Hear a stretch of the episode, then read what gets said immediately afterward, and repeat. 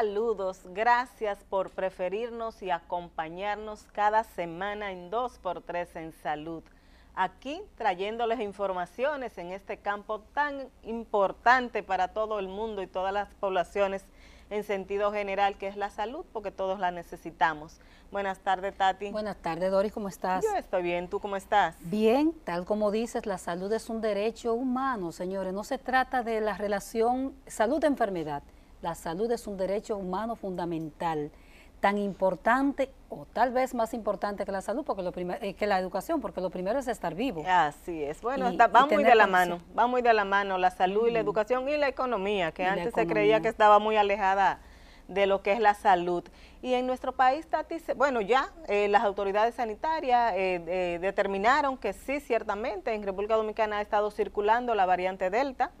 Se informó la semana pasada eh, algunos medios ya habían publicado meses atrás de que se había detectado en algunos estudios particulares, pero ya oficialmente sabemos que la tenemos.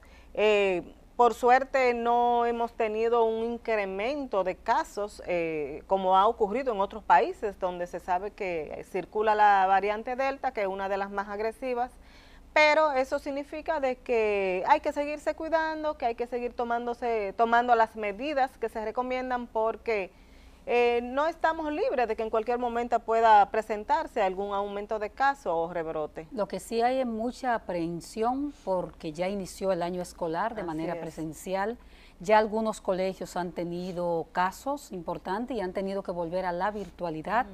Las sociedades médicas prevén la posibilidad de un rebrote, de un incremento de casos eh, que está más o menos controlada, aunque tiene que ver con el número de pruebas que se realiza. Entonces, eh, esta misma semana eh, que concluye el Colegio Médico y algunos vacunólogos como el doctor Brea del Castillo han estado planteando que el Gabinete de Salud revise, yo diría, porque se está un, un poco soslayando el Ministerio de Salud, que es el responsable de las políticas públicas en salud, revisen la posibilidad de comenzar a vacunar eh, niños desde los 6 hasta los 11 años.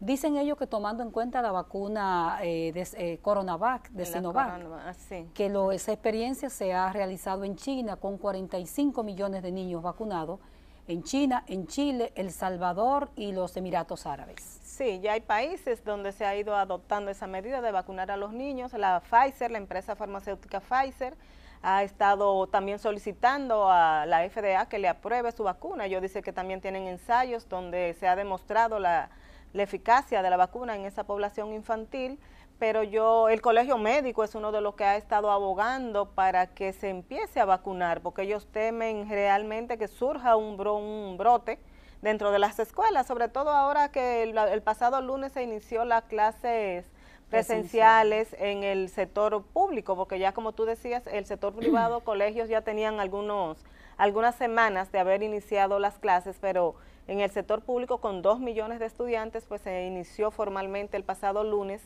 y sabemos que las condiciones en las escuelas no son las óptimas para tú garantizar que haya ese distanciamiento, porque muchas de ellas dicen que ahora se ha incrementado incluso su matrícula.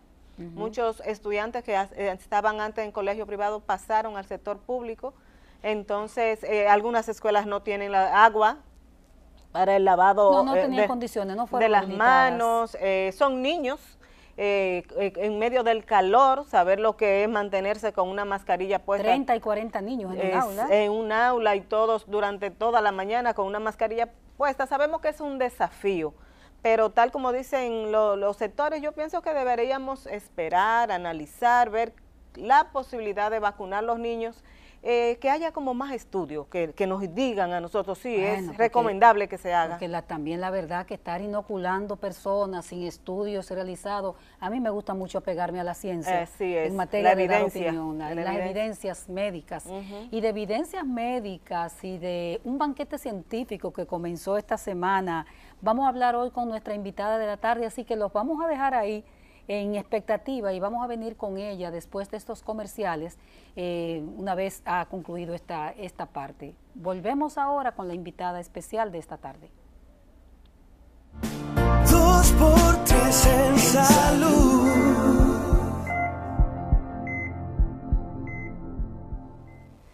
muchísimas gracias por continuar con el desarrollo de este su programa especializado en temas de salud. Y esta tarde tenemos el banquete de conversar, sobre todo por su contenido, con la doctora Wanda Rodríguez, quien es la actual presidenta de la Sociedad Dominicana de Nefrología. Eh, muy buenas tardes, doctora, ¿cómo está usted? Buenas tardes, muy bien, gracias por la invitación. Bienvenida al programa. Gracias. Bueno, doctora, feliz de tenerla. Como dice Tati, realmente cuando hablamos de nefrología estamos hablando del cuidado de nuestros riñones, ¿verdad? De la salud renal. Y sabemos las preocupaciones que hay en República Dominicana en cuanto a este tema y lo que pasan los pacientes que caen en esta situación. Pero queremos, doctor, empezar hablando. Ustedes tienen una actividad científica que la han estado desarrollando desde el pasado jueves y queremos que nos cuente en qué consiste, cuáles temas se han estado discutiendo en esta actividad.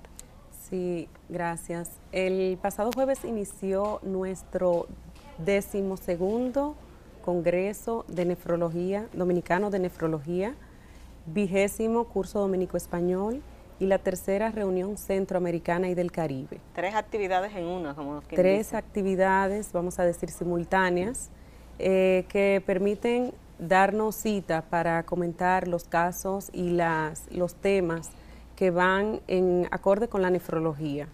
Esto en pos de dar, eh, eh, avanzar y darle calidad a la, a la nefrología dominicana. ¿Ustedes tienen algún tema en específico? ¿Hay algún lema que vayan, algún tema que vayan a debatir o son grandes temas de la, de la nefrología? Grandes temas de la nefrología. Se debaten temas como nefrología clínica, se debaten temas como trasplante renal.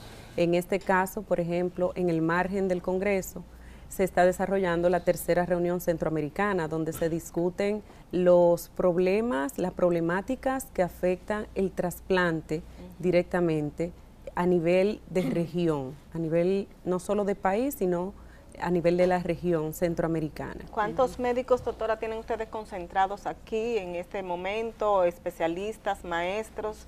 Eh, ¿Y qué se busca con esto cuando se convoca a este tipo de encuentro científico? Sí, claro.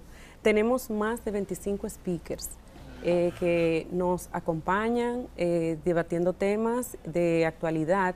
Por ejemplo, tenemos 15, 15 países invitados discutiendo los temas de trasplante de cada país y buscando realizar un consenso para ver cómo podemos proyectar y mejorar lo que son los números en trasplante renal.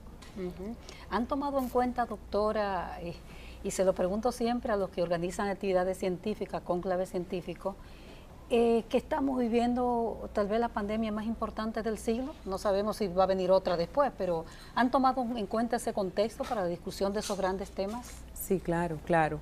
Ese es uno de los temas, por ejemplo, que debemos ponernos de acuerdo eh, para ver cómo y qué tanto ha afectado la pandemia, que no ha dejado de afectar a nivel mundial eh, diríamos, eh, lo que es el trasplante, por ejemplo.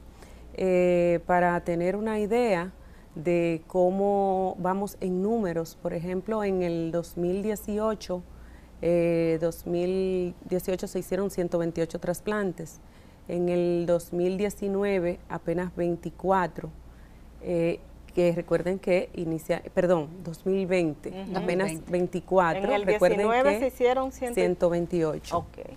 En el 18 se hicieron 73, 2019 124. En el 2020, eh, fíjense cómo bajó la, incidencia y la, práctica del trasplante hasta 24, 24 eh, pacientes, 24 trasplantes. Y este año, por lo menos vamos en 29 trasplantes.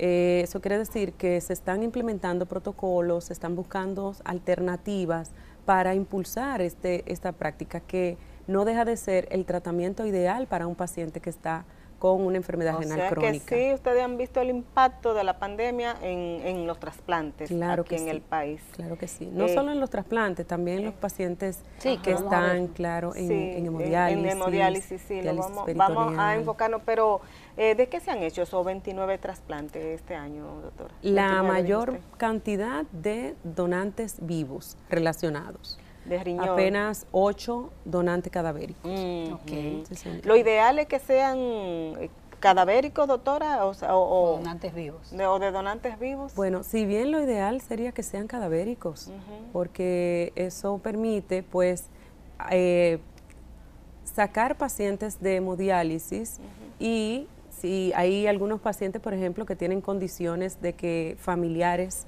que no pueden ser donantes, esas personas tienen la oportunidad de, un trasplante cadavérico.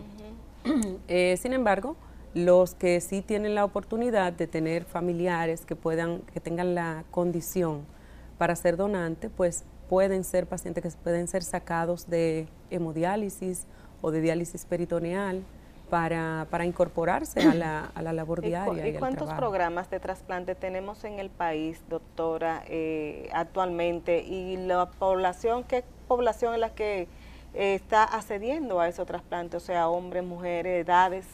Sí. ¿Cuántos programas En el país tenemos cinco programas de trasplante, apenas dos programas cadavéricos.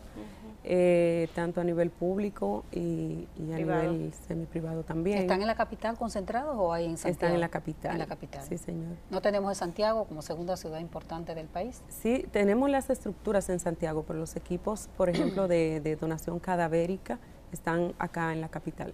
Pero sí se captan órganos desde todas partes del país que se puedan eh, eh, captar decimos cuando fallece un paciente en muerte encefálica en una unidad de cuidado intensivo con las condiciones eh, dadas para, para ser candidata Entonces, a Entonces implica, doctora, que los pacientes eh, con insuficiencia renal crónica en la República Dominicana no se están eternizando en diálisis, que era la tendencia que ocurría hace 15 eh, o 20 años tal vez, que, que la gente moría en diálisis cuando debería pasar al trasplante, ¿no?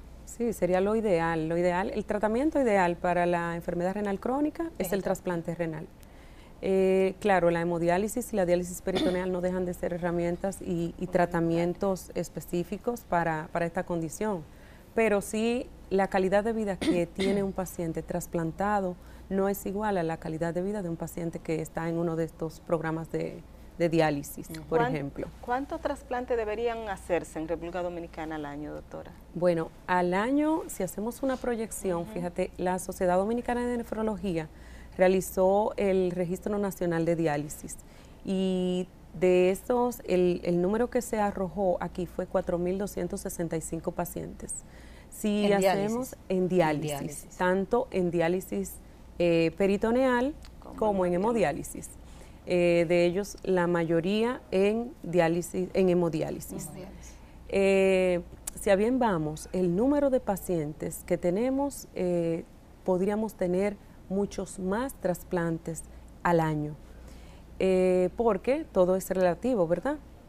Si tenemos un número elevado en hemodiálisis, pues es porque, y va cada día creciendo, pues es porque no va saliendo al mismo a la misma velocidad o unísono, ¿verdad? Eh, pero sí debemos impulsar el trasplante, eh, crear las bases, las, las herramientas necesarias para impulsar esta práctica que a al fin y al cabo es lo mejor para, para una persona. ¿Y qué falta, doctora, para que realmente eh, se impulse esta práctica y todo el que necesita llegar al trasplante lo, lo alcance? Sí, ahora mismo se suman eh, condiciones actuales como es la pandemia. Aparte de la pandemia, sí que Aparte de la pandemia, apoyo, apoyo, por ejemplo, nosotros como país, importante tener un laboratorio de compatibilidad, un laboratorio que nos permita hacer estudios para calificar a esos pacientes y ser trasplantados. Eh, apoyo tanto ah, del sistema de salud como de los seguros médicos, por ejemplo, que apoyen estos, estas personas, estos pacientes, para aumentar la cobertura. Eh, debemos recalcar que preparar un paciente para trasplante conlleva una serie de estudios, analíticas, etcétera, que deben ser cubiertas por los seguros y muchas veces dejan de estar eh, cubiertas. Eh, ¿Cubren, al, al, donante cuando se trata de una donación eh, de, de persona? Sí. ¿Cubren al donante, o sea, esa persona que se ofrece para...? Ese era un tema que por lo que luchamos en tiempos pasados y sí se logró que cubran al donante. Qué bueno. ¿Eso es un millón por evento? que Por evento. Por evento. Así es. Perfecto. Doctora, el ¿Cuál es la, población entre por sexo más que más eh, está impactada por la insuficiencia renal? ¿Son hombres, son mujeres? ¿Las edades? Son hombres. No los hombres. Eh, mayormente, si en el censo sí tenemos la mayor cantidad, más del 60% de hombres. ¿Y edades? Más edades, eh, eso es algo sumamente importante y preocupante. Las edades son jóvenes, oh, entre 40 a 60 años, a 50 años. 38, 40, 50 años. En, esa, en ese rango de edades encontramos la mayoría de pacientes que están en tratamiento sustitutivo. ¿Y por qué, doctora? ¿Qué lleva a que se le dañe el riñón a una persona, que caiga en insuficiencia renal? Mira, hay muchas causas que pueden generar el daño renal crónico. Eh, la enfermedad renal, por ejemplo, la diabetes mellitus y la hipertensión arterial ocupan los primeros lugares el 70% de todos los pacientes que tenemos en diálisis cursan con diabetes o hipertensión y muchas veces conjunta. Mm. Doctora, vamos a pedirle, perdón, un permisito para que sigamos desarrollando esa parte porque en la población joven entonces llama mucho la atención y tenemos que ver qué pasa, o sea, y cómo eh, llevarle orientación a las personas para que no caigamos realmente en insuficiencia renal. Así que regresamos en un momentito. por tres en salud.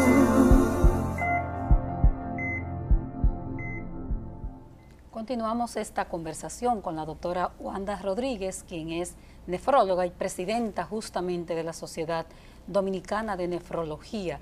Nos ha estado hablando sobre este congreso que está en curso en este momento y estamos en la insuficiencia renal crónica. ¿Por qué, por qué se cae en una insuficiencia renal, doctora? Seguíamos allá.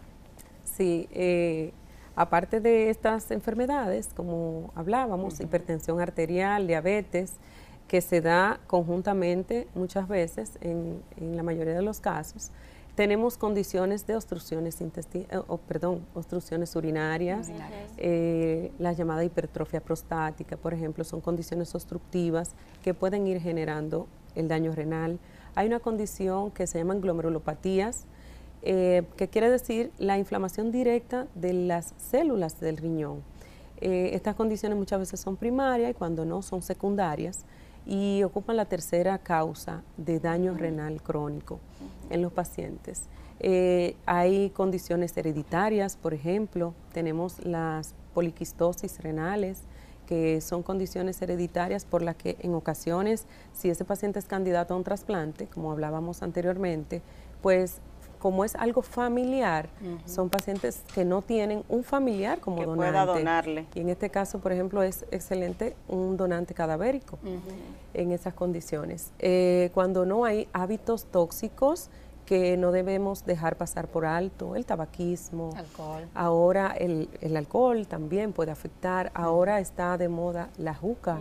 o el vape, También estas sustancias, sí, claro, estas sustancias que se añaden a estas eh, prácticas, pues afectan directamente. Y tenemos pacientes jóvenes en diálisis por estas razones. Aparte de eh, muchas veces eh, falta de orientación, muchas veces en, los hábitos alimenticios, en el uso de estos pacientes, en, enfocándonos a la población joven, estos pacientes que ingresan a un gimnasio y tienen una alimentación para ellos adecuada, pero para el riñón fatal, por ejemplo, eh, eh, eh, el, mismo entrenador muchas veces le indica unas sustancias, unas cosas, eso podría influenciar. Eso puede influenciar y se recomienda que todo, todo persona, toda persona que se vaya a someter a un régimen de ejercicio o alimentario, sea evaluado su función renal, sea evaluada su función renal, buscando prevenir estas, estas Porque entre paréntesis, doctora, recordémosle a, nuestra, a nuestros televidentes cuál es la función del riñón, de, ese, de, esa, de esa parte de nuestra economía tan importante en el, en, el cuerpo. Muy importante porque hasta que no se pierde la función del riñón no nos damos cuenta que tenemos lo importante que es. un riñón y qué funciones tiene. Los riñones tienen funciones de eliminación de sustancias de desecho del metabolismo. Todo lo que ingerimos genera un metabolismo y las sustancias de desechos son eliminadas a través del riñón y a través del intestino, eh, del intestino, ¿verdad? Eh, pero la mayoría o todos los electrolitos, eh, degradación de proteínas en el caso, son eliminados por el riñón. El riñón también tiene función de producción de hormonas, de control de la presión, de formación de la orina. A través de la orina elimina sustancias, elimina bacterias, elimina muchísimas, todo ese, ese proceso metabólico, esos procesos metabólicos se eliminan a nivel de la orina y de funciones renales. La presión arterial, muy importante, el riñón tiene una función directa sobre la hipertensión o sobre la presión arterial, que cuando se altera, claro, tenemos el resultado de hipertensión. La hipertensión puede ser causa o puede ser consecuencia de un daño renal. Por eso en el Congreso ustedes están, están tratando también la hipertensión. Estamos tratando hipertensión, estamos tratando la nefropatía diabética, muy importante. Eh, estamos tratando infecciones, eh, aparte de simposios de trasplante, simposios de hemodiálisis que se están desarrollando, eh, simposios de glomerulopatías también que se están desarrollando. Todos esos temas han sido cubiertos por este, en este congreso. Doctora, ¿y cómo cuidar al riñón? ¿Cómo evitar que caiga en daño renal una persona? Bueno, hay reglas de oro para cuidar el riñón. Vamos a Tenemos la ingesta de agua, que es muy importante. ¿Es la verdad que no tenemos que tomar siete u ocho botellas de agua al día? Debemos tomar aproximadamente dos litros de agua al día. Eso es un aproximado. Eso no deja de, cambiar, por ejemplo, si tenemos necesidades metabólicas de aumentar esas, esas cantidades. Se puede aumentar, o sea Se puede aumentar. Siempre que hay una respuesta renal, ustedes pueden, uno puede usar eh, o tomar la cantidad de agua necesaria o, que, o que consideremos eh, prudente. La ingesta de agua lo menciono de primera eh, parte porque muchas veces descuidamos. Vamos a tomarnos una agüita ahora que la doctora está hablando de agua. descuidamos esa parte y sustituimos agua por eh, bebidas eh, edulcorantes, o carbonatadas, jugos, etcétera. Cuando uno toma jugo, cuando uno toma bebida edulcorante, pues eh, esas, esos líquidos cuando buscan su espacio necesitan agua para diluirse. Si no la hemos ingerido, pues el riñón va cayendo en deshidratación. O sea que no es líquido por decir líquido. es, agua. Agua, agua, es lo correcto. ¿Y lo carga el riñón entonces, por ejemplo, el azúcar? Sí, claro. Eh, la formación de cálculos renales se forma precisamente por esto. Cuando uno no ingiere la cantidad de agua necesaria, esos electrolitos, esas sustancias, esos solutos se van acumulando a nivel, a, a medida que se filtran por el riñón, se van acumulando y se van formando los cálculos, las piedras o, las litiasis renales.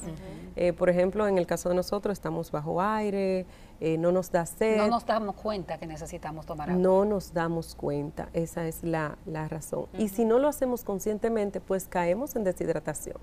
Aparte de todo, chequear los niveles tensionales es sumamente importante. La tensión. La tensión arterial, eh, recuérdense que son condiciones que son asintomáticas, que muchas veces no tenemos una sintomatología eh, propia, por ejemplo, de la hipertensión, y si no la chequeamos no sabemos que está alterada. Los niveles de glicemia es sumamente importante eh, porque la diabetes es una de las primeras causas que afecta directamente el riñón. Recordando que la diabetes en los en los estadios iniciales puede ser asintomática también. Sí. Eh, a partir de ahí, los hábitos tóxicos son muy importantes. No fumar, el cigarrillo afecta directamente la función renal, afecta a todos los vasos sanguíneos y debemos recordar que el riñón es una red de vasos sanguíneos muy especializadas, entonces que todo lo que afecte en los vasos sanguíneos va a afectar el riñón directamente. La, hacer ejercicio, la vida sedentaria, también puede afectar el riñón. Eh, el alcohol. La automedicación, sí, el alcohol. La automedicación, importante también porque muchas veces tenemos la facilidad de conseguir o, ingerir cualquier medicamento que puede ser nefrotóxico y nosotros también debemos eh, vigilar esa parte. Eso, doctora, en un país como este, donde usted dice la facilidad, pero es que aquí hay una, una, parte de la población que es potencialmente médico, indica. Tenemos muchos médicos que recomiendan. Y mire, me fue bien con este medicamento y tómense lo que es. Entonces, muchas veces lo que es bueno para mí pues para otra persona quizás no sea eh, igual. Y la alimentación, doctora, eh, ¿cuáles eh, alimentos no deben consumirse? Porque a veces no vamos solamente, bueno, una dieta balanceada, vamos, pero ¿cuáles podrían ser potenciales dañinos al, riñón? Mira, la dieta balanceada es lo primordial, ¿verdad? siempre que tengamos la función renal adecuada, podemos ingerir cualquier tipo de alimento. Ahora bien, los abusos o, aumentos de sal, por ejemplo, en la, mesa, la sal es sumamente dañina al riñón, no deja de ser importante porque tiene funciones metabólicas, pero sí en exceso puede causar hipertensión arterial porque arrastra agua, porque aumenta un volumen vascular y eso va generando la hipertensión. De hecho, hay algunos países que han planteado, los cardiólogos sobre todo, han planteado la eliminación del salero de la mesa. Sí, claro, en México creo que se hizo. Sí, se habla de tema de muchos años. Eliminación del salero porque, eh, eh, el salero en la mesa invita a que usted, a que usted le eche su le eche a los fritos, le eche a la carne. y aparte de la sal, azúcar, el azúcar, disminuir los azúcares, disminuir las comidas chatarras, las cosas fritas o, los aceites refritos.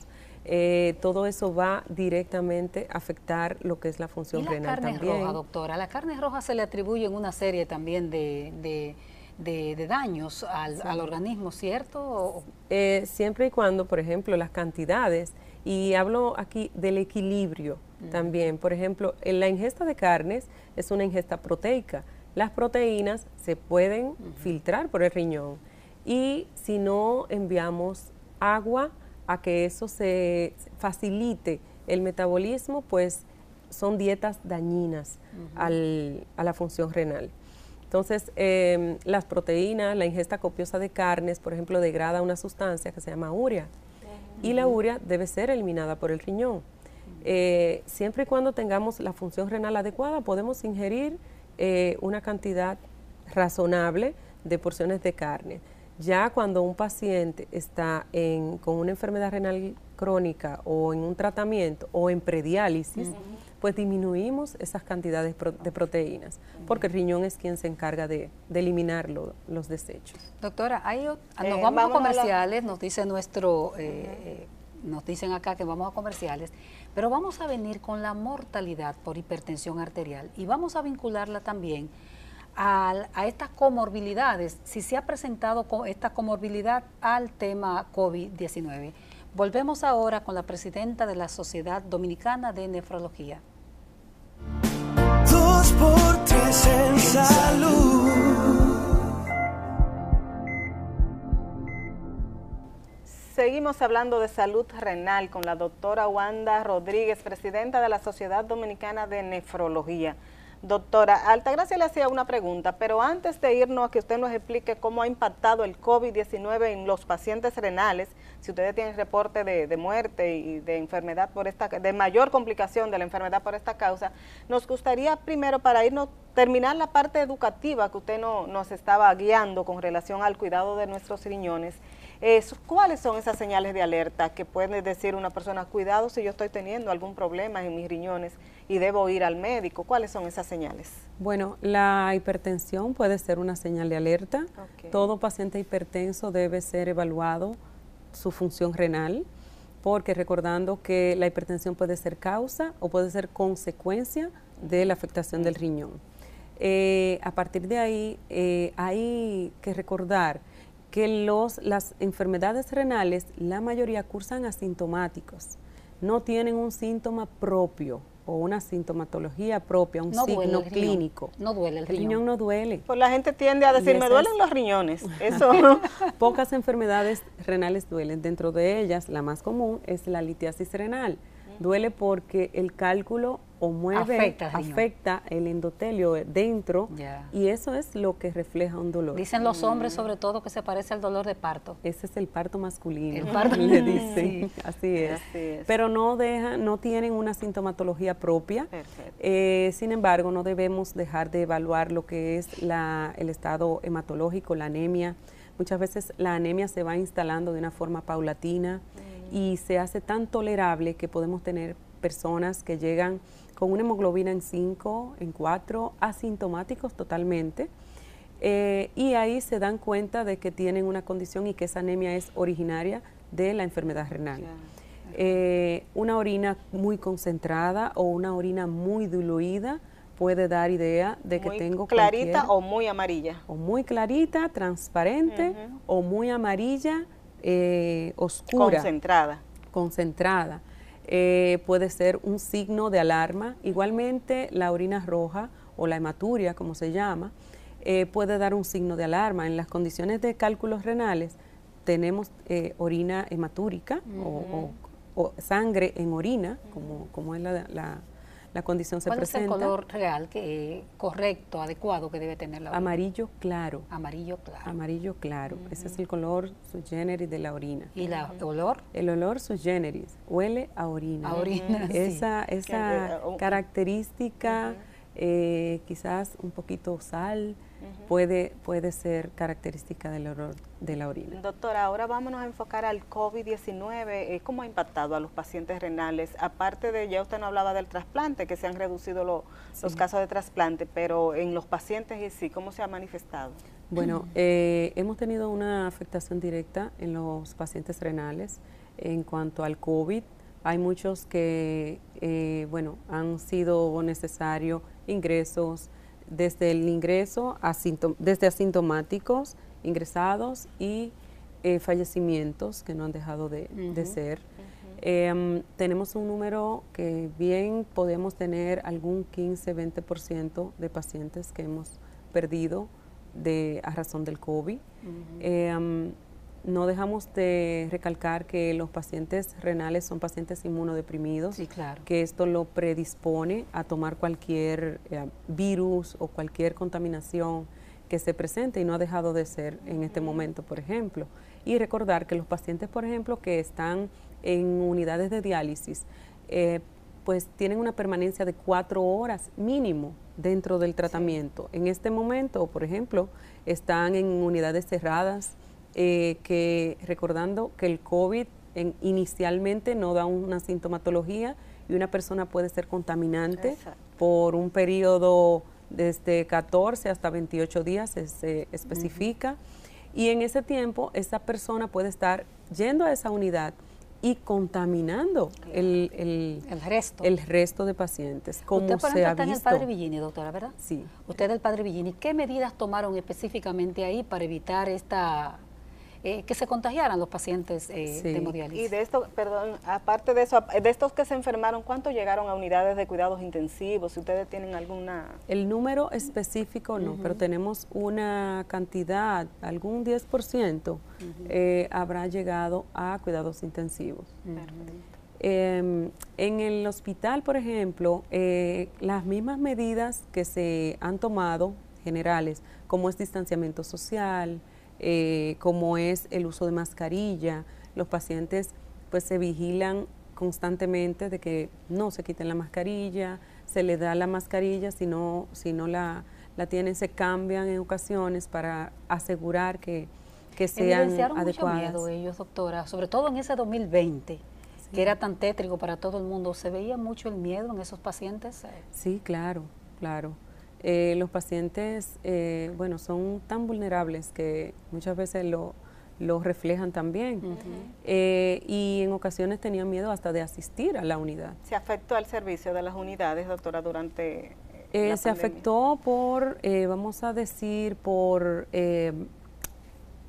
utilización de, de mayor material gastable, por ejemplo, en las unidades de diálisis eh, muchas veces teníamos que tener algún eh, alguna ropa especial para pacientes con COVID. vestidos, esto. Sí, recordar que, por ejemplo, el sistema de salud que, que se hizo desde el sistema, se asignaron unidades de diálisis específicas para esos pacientes. Eh, y cuando uno detectaba un paciente o detecta un paciente positivo, pues se refiere inmediatamente a esas unidades de diálisis, donde tienen todas las medidas necesarias, desde vestimenta, material, eh, para implementar, implementarlo con ellos. Eh, no deja de ser también en el, en el hospital, donde en todos los hospitales, todos los hospitales se afectaron. Eso eh, tenemos que, ¿Cuántas unidades de tenerlo claro. a propósito, doctora? En el país tenemos 110 unidades de diálisis. Ya está a nivel nacional, porque antes te acuerdas que era el problema que tenía que venir a la capital. la capital. ya está. Es considerable la cifra ya. Sí, claro, ha crecido mucho este esta parte en cuanto a principalmente. El sur era un, un, tema, todo un tema. El sur es un tema, todavía al sur, a lugares inhóspitos del sur debemos llegar también y debe llegar la nefrología, debe el paciente tener el conocimiento de que hay un médico que trata el riñón ¿Ustedes también. están en San Juan ya, las unidades? Hay en San Juan, hay en Barahona, hay en eh, de allá para acá, en Baní, eh, se han eh, multiplicado las unidades de diálisis. Que antes la gente moría, eh, yo recuerdo los antiguos presidentes de la sociedad, que era que la gente moría y no se sabía por qué, porque no, no sencillamente moría. Se considera, eh, recordando, que el 10% de la población cursa con enfermedad renal crónica, con enfermedad renal. renal. Y de ese 10% debemos tener más pacientes eh, ¿Cuántos hay actualmente? Identificados. Actualmente hay 4.265 pacientes en, el censo, en diálisis. Pero hay una gran parte de pacientes que están ignorados, que no, saben, que, tienen un daño renal. Y estos pacientes son los que nosotros queremos que lleguen a tiempo a consulta.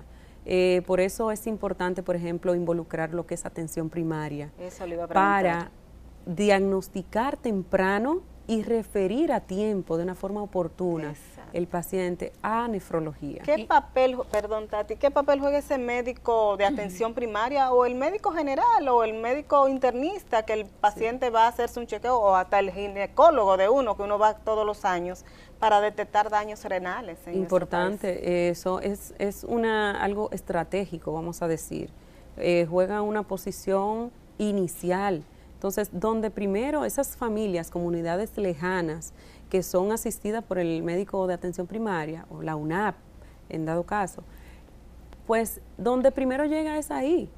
Y ese médico debe tener la capacidad, la, la, orientación importante, necesaria, para saber cuándo yo debo referir a este paciente hacia un nivel de atención eh, mayor, sin dejar de recomendar o u orientar a esa persona de su condición actual, de su afectación renal. Ya, doctora, y fuera de lo que es la COVID-19, ¿cómo está la mortalidad general por insuficiencia renal, ya sea de paciente post-trasplante, en el trasplante, en diálisis? ¿Cómo está la mortalidad en general? Creo que la mortalidad eh, se, se, asemeja a los demás países, eh, nosotros, aproximadamente 30%, 30-35%.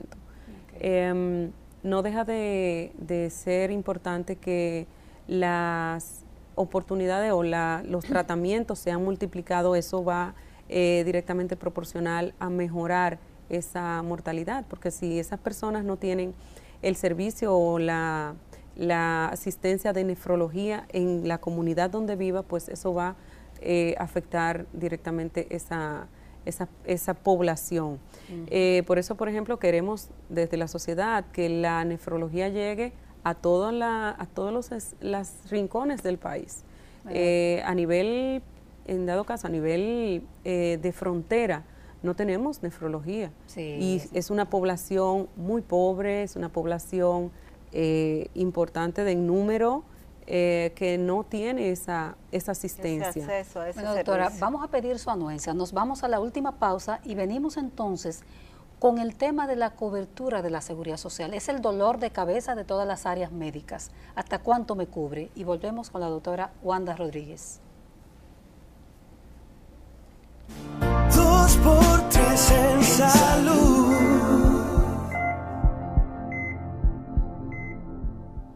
Seguimos con la doctora Wanda Rodríguez, presidenta de la Sociedad Dominicana de Nefrología, una entidad que en este momento, desde el jueves pasado, está desarrollando una actividad científica en República Dominicana, eh, analizando precisamente todos estos eh, temas que tanto preocupan a la sociedad, que son los problemas de salud renal, Doctora Altagracia hacía la pregunta, un gran dolor de cabeza para todas las especialidades médicas y sobre todo para los pacientes es la cobertura de la seguridad social. es, ¿cómo está ahora mismo esa cobertura eh, de los pacientes renales? Eh, los pacientes renales sí tienen eh, cobertura, aunque no tiene toda la cobertura necesaria. Creo que las aseguradoras deben sentarse y evaluar las necesidades reales de un paciente renal y hasta dónde pueden llegar a, ayudar a esos pacientes. Eh, por ejemplo, en nuestro país, eh, para poner un ejemplo, necesitamos una biopsia y en este país no tenemos los laboratorios complementarios para la biopsia, deben enviarse fuera, pero los seguros médicos no cubren estas partes. Eso tiene que pagarlo el paciente. Eso tiene que costearlo el paciente y son es un costo alto porque son estudios muy específicos y muy adelantados eh, y tienen un para trasplante? Eso es importante para trasplante, es importante para diagnosticar glomerulopatías a tiempo, es importante para tratar esos pacientes y que no lleguen a una enfermedad renal crónica, por ejemplo. Eh, lo que va directamente a impactar el sistema de salud, porque el costo, eh, hay que recordar que la enfermedad renal crónica es una enfermedad de alto costo y que los sistemas de salud eh, tienen una amplia eh, cobertura, una amplia cantidad, pero no dejan de ser muchas veces insuficientes, por más que son. ¿Cuánto gasta un paciente renal, doctora, desde el primer momento en que va al médico y ustedes sospechan de que puede haber alguna enfermedad renal? Es, es variable. Siempre, bueno, hay que ver la causa. Sí, desde la causa. En promedio, diría yo, sí, sí. En promedio, bueno, en promedio un paciente renal, por ejemplo, en tratamiento sustitutivo gasta aproximadamente un millón de pesos eh, al, año. Al año, sí, claro. Eh, tratamiento si se trata de una población pobre, imagínese usted. Sí, claro. Y la población de, que tenemos, la mayoría es pobre. pobre. Hay un componente, doctora Wanda, hay un componente importante en la salud renal de educación, aunque sea de educación en salud. Claro que sí, claro que sí. Hay un componente, bueno, todo es educación. Eh, si desde el momento educarnos a tomar agua suficiente es una forma de educación. Conocer que tenemos eh, condiciones que debemos evaluarla es una forma de educación.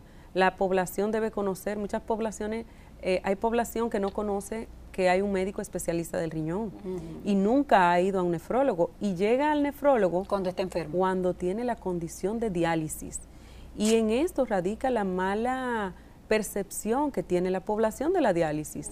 Ah, bueno, el paciente llegó, lo dializaron y ya. puede que haya fallecido y esa es la imagen o la percepción que tiene su, sus familiares, por ejemplo. Pero debemos recalcar que si esa misma persona hubiera ido tempranamente al nefrólogo, pudieron haberse evitado muchas condiciones. Para no llegar Porque este hay muchas alternativas antes de que la persona llegue a diálisis. Si se trata a tiempo, por, supuesto. Claro que sí. Medicamentos, doctora, eh, que, eh, alejan, vamos a decir, la posibilidad de la diálisis. Que posponen, vamos a decir, eh, la llegada a diálisis, la misma orientación en cuanto a la alimentación puede distanciar lo que es la llegada a diálisis. Y la función de nosotros es preservar la función, ¿verdad? Valga la redundancia, para postergar la llegada. Muchas veces hay evolución de enfermedad que no podemos variar, pero sí podemos enlentecer los daños para que esa persona o ese paciente no llegue eh, rápidamente a, hemodiálisis o a diálisis. Doctora, cuando la gente dice fulano cayó en diálisis, se dice como tiene cáncer, ¿es una condición per se grave caer en diálisis o es una puede ser una condición transitoria? ¿Tú no tienes necesariamente que porque caíste en diálisis la primera vez necesitar seguir en diálisis? Bueno, en ese contexto hay lo que se llama injuria renal aguda o insuficiencia renal aguda eh, y enfermedad renal crónica. La enfermedad renal aguda puede el paciente llegar a diálisis, a necesitar el tratamiento y lo que afecta el riñón en ese momento, a la hora que desaparece, sean condiciones obstructivas, sean condiciones infecciosas, etcétera, a la hora que se trata directamente esta condición, pues el paciente sale del tratamiento. Ahora bien, se habla de un paciente que tiene menos de tres meses de afectación del eh, renal. Ya el paciente que pasa de este tiempo, que tiene condiciones eh, subyacentes, hipertensión, diabetes, son enfermedades crónicas y ya se, se califica como enfermedad renal crónica. Estos pacientes pues son los que se quedan en diálisis eh, para hasta tanto o reciben un trasplante por ejemplo, para salir de esta de esa situación. ¿Y los este niños, doctora, cómo son, se, afectan los niños? En nuestra población infantil hay una... Sí, claro. Como ¿Cuántos pacientes tenemos y cuál es la condición de nuestros niños en esa eh, En pediatría eh, tenemos que, recordar que tenemos nefrólogos pediatras, que son los que tratan directamente los niños, y es que hay unidades que cursan con, con pacientes eh, pediátricos en en diálisis. En pediatría tenemos, eh, bueno, aproximadamente 50 pacientes en tratamiento sustitutivo. Y de ellos es interesante porque muchas veces eh, cuando encontramos pacientes en etapas iniciales, podemos frenar muchos procesos. Eh, por ejemplo, un niño puede nacer con una condición obstructiva y si se corrige a tiempo, pues no llega a tener una enfermedad renal crónica en sí, a entrar en diálisis. ¿Quién debe detectar eso a tiempo? ¿El pediatra? El pediatra. ¿Debe haber una coordinación con el pediatra entonces? Claro que sí. De hecho, eh, tenemos eh, nefrólogos pediatras en nuestro país, gracias a Dios, eh, que vigilan a estos pacientes, le dan seguimiento, el seguimiento necesario, pero ahí volvemos a caer en la atención primaria o el pediatra inicial, que debe tener la orientación de buscar esas, eh, esos signos que pueden eh, reflejar un daño renal. ¿Y el niño es genético más que todo o hay causas externas también que conllevan? Genético, eh, condiciones asociadas. ¿Medicamentos? Hipertensión, medicamentos. Recordar, por ejemplo, los niños de bajo peso tienen una dotación de nefronas, o sea, una cantidad de nefronas con la que nacen y que si están de bajo peso o si son prematuros, pues no tienen la condición normal de nefronas. Y eso da pie a que tengan una evaluación por nefrología necesariamente para detectar qué condiciones tenemos. Sí. Antes. Doctora, yo creo que en este último segmentito que nos queda del programa, sería bueno que nos recordara, que nos precisara, dando un, brusco giro a la conversación, ¿Por qué ha sido tan importante que justamente en este, en este momento está terminando su congreso? Sí, claro. ¿Por qué es tan importante que los médicos se hayan congregado en el país, los nefrólogos, para tratar en medio de este contexto eh, los temas vinculados a la nefrología? Mira, eh, tenemos que intervenir muchas áreas y darle importancia a muchos temas, tanto a nivel de nefrología clínica como nefrología y trasplante. Y no debemos dejar pasar por alto que estamos viviendo una, una pandemia que decimos, bueno, no podemos reunirnos, pero por ejemplo, eh, hay que resaltar que hemos tomado todas las medidas necesarias en esta reunión que, que tenemos y todos los que todos los protocolos se están llevando a cabo. A todo eso le sumamos que todos los que estamos desarrollando este congreso y participando en el congreso tenemos una prueba negativa que nos da cierta, vamos a decir, seguridad para disminuir la contaminación de, la COVID-19. Eh, ¿Por qué? Porque es importante oír las experiencias de otros países, escuchar cómo lo han hecho para inculcarnos nosotros eh, que quien lo ha hecho, quien lo ha hecho mejor debemos imitarlo. Quien tenga menos, de las experiencias, ¿verdad? Claro, quien tenga menos errores, pues debemos ver cómo lo están haciendo. Y, y, tratar de, practicarlo igual nosotros también. La actualización médica, que es actualización. Educación Eso es lo que nutre el ejercicio médico, la actualización médica. Sí, porque ya no se vale eso de que, estudié unos libros hace 20 años. Imposible. Ya hay avances, doctora, ya se nos terminó el tiempo, pero hay avances en los tratamientos, hay esperanzas. Sí, claro, hay esperanzas. Cada día hay, hay avances en cuanto, por ejemplo, a inmunosupresión, en cuanto a medicamentos eh, para la nefrología clínica. Innovadores. Innovadores, antihipertensivos, eh, medicamentos, eh, proteínas o en cuanto a a la nutrición también tenemos muchos eh, eh, medicamentos que pueden ayudarnos y dar mejor resultado en cuanto al tratamiento del paciente bueno, Doctora, muchísimas gracias. Lo ideal es cuidarnos, que aunque hay muchos avances tecnológicos, muchos medicamentos, lo ideal es no tener que necesitarlo, ¿verdad? No. Se, no se negocia eh, el, autocuidado. El autocuidado. Bueno, doctora, muchísimas gracias. Nosotras, la verdad, muy complacida de haberla tenido aquí, de darnos tantas orientaciones, tanto a nosotras como a nuestros amigos televidentes. A nuestros amigos televidentes será hasta la próxima semana y gracias por su preferencia de cada semana. Hasta la próxima.